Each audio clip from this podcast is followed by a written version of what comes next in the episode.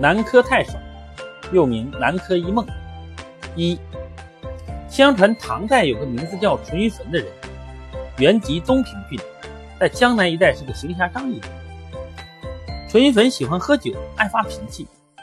他懂得武艺，曾经在淮南节度使部下担任副将。因为他不拘小节的性格，一次酒醉之后冒犯了主帅，被革掉官职，于是就回到了家里。从此后，生活越发放浪，一味饮酒解闷儿。他有万贯家财，又收留了一般豪爽讲义气的人物，于是他的名声就传了出去。他家在扬州城东面十里的地方，住宅南面有一棵古老的大槐树，树干又长又密，绿荫沉沉，遮盖了好几亩的面积。淳于棼天天和那些朋友们坐在树荫下面尽情喝酒。贞元七年九月的一天，淳于棼酒喝的太多，已经酩酊大醉了。这时候，有两个朋友在席上扶着他回家，让他躺在厅堂东边廊檐下面，并对他说：“你就睡一会儿吧，我们还要喂马、洗脚，等你略微好一些才走。”淳于棼就解去头巾，靠在枕上休息。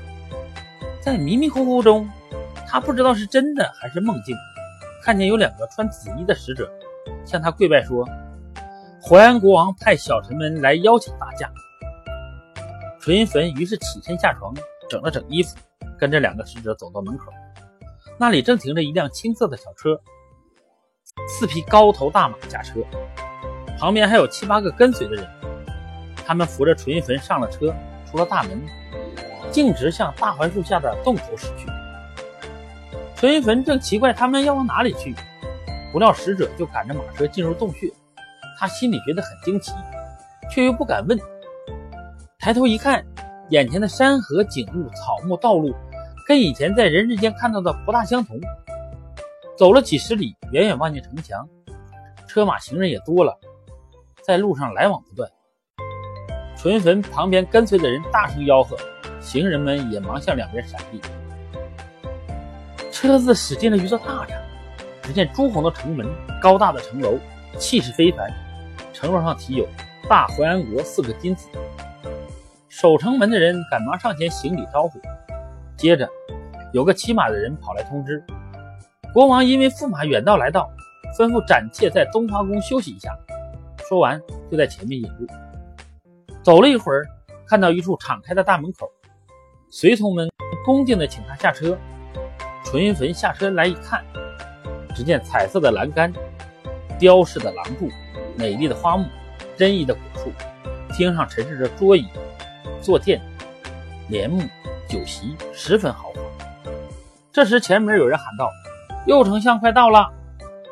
淳棼赶紧过去恭候，就有一位身穿紫色长袍、手拿象牙朝碗的人，大步走上前来。不用说，他就是右丞相。两人行过宾主相见之礼。右丞相开口说：“敝国国王不顾遥远偏僻，费尽周折把先生接来，打算跟您高攀婚姻，不知道先生同意不同意？”淳于棼说：“我是个卑微的人，怎敢存这种奢望？”右丞相见他没有拒绝，就请他一同去拜见国王。丞相带着他出了东华馆，走了一百步光景，进了一扇朱漆大门，门里两边摆列着。矛、戟、斧、钺等武器，一些侍卫官吏立在两旁。淳于棼看见人群中有个熟人，是他平日经常一起喝酒的朋友，名叫周变，心里暗暗诧异，但是朝堂之上不敢上前说话。右丞相带领他走上大殿，殿上警卫森严，看来像是国王。正中的王位上坐着一位魁梧严肃的人，身穿白色绢袍。头戴朱红花冠，淳于棼有点害怕，看旁边的侍卫叫他下拜。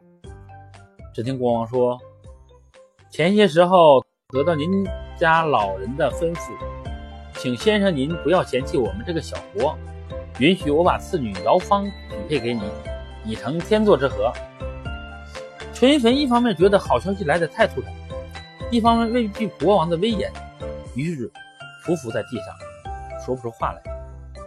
国王又说：“您暂且住在宾馆里，结婚仪式我们会安排好的，您请先休息吧。就传下圣旨，叫右丞相陪伴淳于棼一起回宾馆。淳于棼猜想这件事婚事的来由，当初他父亲原是守卫边防的将领，后来陷落在他邦，从此连生死都不知道。可能是他邦已经退兵讲和，所以两边用接亲来表示和睦，所以今天才有了这出招驸马的好事。想来想去，心里很疑惑，到底也没弄清楚。这天晚上，羊羔、大雁、金钱、绸缎等聘礼，以及旗盖、仪仗、歌舞乐队、酒席灯烛、车马礼物等等东西，全都备齐了。又有一群女子，戴着珠翠的凤冠，穿着金绣的霞帔，五光十色的装束，镶金嵌玉的饰物，后面都带着许多侍奉的侍女。这些女子。她们抢着跟淳于棼开玩笑，个个姿态妖艳，口才伶俐，叫淳于棼简直没法应付。有个女子对淳于棼说：“那一次是三月初三，我跟着灵芝夫人到禅智寺，在天竺院看幼婷跳婆罗舞。我跟女伴们坐坐在本桥下石炕上，那时候您还年轻，也下马来观看。您还硬要跟来跟我们亲热，说些调笑打趣的话。”我跟琼英妹妹把手帕结了个结，挂在竹枝上，这事您难道记不起了吗？淳于棼被女子问得哑口无言，只好说：“这些事情我都放在心底里，没有忘记。”正在他招架不住的时候，来了三个穿戴的很整齐的男子，上前向淳于棼行礼说：“我等奉国王之命来给驸马做宾相。”其中有一个淳于棼看着十分面熟，便指着他问：“你不是冯一郡的田子华吗？”这人回答说：“正是。”淳于棼赶紧上前握住他的手，谈了好一会儿，又问道：“你为什么会住在这里呢？”田玉华说：“我漫游到这里，承蒙右丞相武成侯段公瞧得起我，就住了下来。”淳于棼又问：“周变也在这里，你知道吗？”田子华说。周军是个显要的人物，担任司隶的官职，权势很大。我也几次承他照应。两人说说笑笑，十分快乐。不久，有人来传话说，驸马可以举行仪式去了。那三个兵相便拿起宝剑、佩玉、衣帽，请淳于棼更换。田子华说：“想不到今天能够看到您的大礼，将来可别忘了我做过您的宾相。”这时候有好几十个美女。奏起各种优美的音乐来，声音婉转清亮，曲调缠绵悲凉，真不是人世间所能听到的。还有几十个美女捧灯执烛在前引导，看看前边都是金色绿色的帐幕，光彩耀眼，接连有几里长。淳于棼端正地坐在车中，心里恍恍惚惚，安定不下来。田子华却几次跟他笑谈，让他宽心。到了一处门前，上面题名“修仪馆”。那群女子也热热闹闹地来到门前，叫淳于棼下车行礼。在婚礼进行中，跪拜进退的仪式跟人世间完全相同。等到新娘揭去头盖，淳于棼这才看到了妻子金枝公主的如天仙般美丽的容颜。结婚之后，夫妻俩越来越恩爱，淳于棼也越来越荣华富贵。他进出时坐车辆的规格。宴会时接待宾客的排场，仅仅比国王差一些。国王常常带着淳于棼和文武官员到京城西面的灵龟山去打猎，那里山岭高峻秀丽，湖水广阔深远，长林风草。他们在那里狩猎，直到黄昏后才回城。有一天，淳于棼启奏国王说：“陈旭结婚那天，大王只是说是由于家父的吩咐。”记得家父当初辅佐边疆防守，作战失利，陷落在他邦，到现在音讯不通，有十七八年了。大王既然知道他在哪里，请让我去拜见父亲大人。国王忙说：“亲家翁守卫北方疆土，音信从未断过，何况路途遥遥远，你只要备了家信送去就行了，用不着自己走一趟。”淳于棼就叫妻子备办了孝敬和庆贺父亲还在的礼物，连书信一同派人送去。过了几天，回信来了，看看回信中写的，确实都是有关他老人家的事情。信里还有些想念和教导的话，情深意切，正跟过去一样。又问起亲戚的人事凋零，乡里的景物变化，再提到道路相隔很远，彼此音信不通，话说得十分悲伤。可是他老人家并不让纯玉坟去探望，只说到了丁丑那年，就可跟你碰面。纯玉坟拿着信，悲痛的哭泣着。又有一天，妻子对纯玉坟说：“你难道不想做官吗？”纯玉坟说：“我放荡惯了，不懂得怎样办理政务。”妻子说：“你尽管担任好了，我可以帮助你。”妻子就像去国王说了。过了几天。